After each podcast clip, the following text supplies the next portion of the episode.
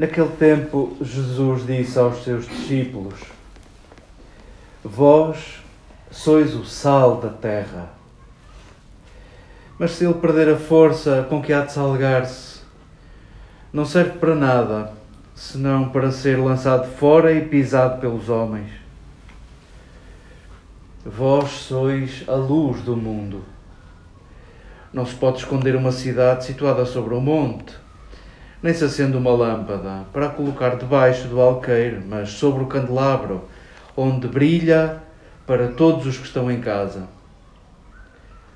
Assim deve brilhar a vossa luz diante dos homens, para que, vendo as vossas boas obras, glorifiquem o vosso Pai que está nos céus.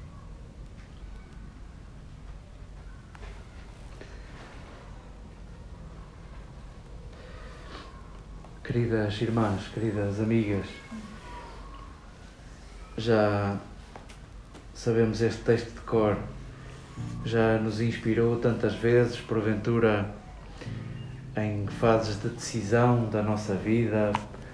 É um texto que também é estímulo para todos os discípulos de Jesus em todos os tempos. Acolhamo-lo, se calhar com algum esforço, para saboreá-lo como se fosse a primeira vez. Acolhamo-lo como novidade. Não deixemos que, que este texto se arrume na prateleira dos textos que sabemos de cor. Que este texto também nos desarrume. Sois sal, sois luz. Vós sois sal, vós sois luz. Se esta frase habitava a memória dos primeiros discípulos e também dos evangelistas, percebemos nesta formulação de Mateus que há aqui uma carga emocional muito forte. Vós sois sal, vós sois luz.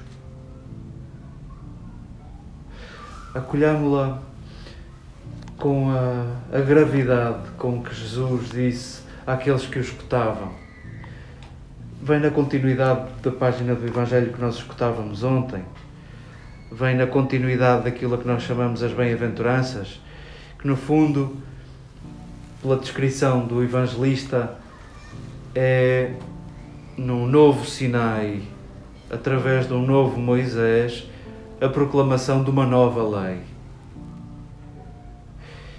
E uma lei que já não assenta na ordem social como sinal visível da presença de Deus, é uma lei que estranhamente enaltece o que é fraco, enaltece o que é frágil, enaltece as lágrimas, a pobreza, a fome. É estranha, é subversiva, é diferente. E essa é, se quisermos, a nova lei. Essa é a nova Torá. E este texto vem como que fechar o que o que conhecemos como o texto das bem-aventuranças, o grande sermão da montanha. Em certa medida, os felizes, que são famintos, que são pobres, que têm sede de justiça, em certa medida são esses que são sal e que são luz. E queremos acolher este breve parágrafo como um elogio à pequenez, um elogio à nossa sede, um elogio à nossa pobreza, um elogio à nossa imperfeição. Em certa medida, há aqui um contraste implícito. A lei de Moisés que se desdobra em N pequenas leis 613 prescrições diárias, é uma maratona de, de cumprimentos, eh, é uma maratona de proibições, obrigações, é, é um jogo de práticas que, em certa medida, te protegem a ti e aos teus. Tu salvas-te e, e podes até medir se os outros se salvam ou não, nós escutamos muitas vezes os fariseus a medir a prática legal de uns e outros e proteges o teu povo. o povo eleito do Senhor. Em certa medida, a lei de Moisés é tida em contraste com a lei de Jesus como a lei que te salva a ti. Te salva a ti. E o que é pedido aos que praticam a lei de Jesus é que deem sabor à massa, deem sabor, em certa medida, que se misturem com a vida de outros, que iluminem e aqueçam a vida de outros. Já não é uma lei que te safa a ti e aos iguais a ti. Possa este texto cair no nosso coração com o mesmo poder de novidade como quando o ouvimos pela primeira vez. Possa este texto nos lembrar de Jesus, que, como dizia Paulo aos Coríntios, foi sempre um sim. Foi sempre um sim. Neste sentido de dom, possa essa fama de Jesus, esse que passou fazendo o bem, esse que foi sempre um sim, possa a fama de Jesus recordar-nos a lei que nos deixou e o sonho que ficou nas nossas mãos para cumprir. Somos sal e somos luz. O mesmo é dizer, em si não tem valor.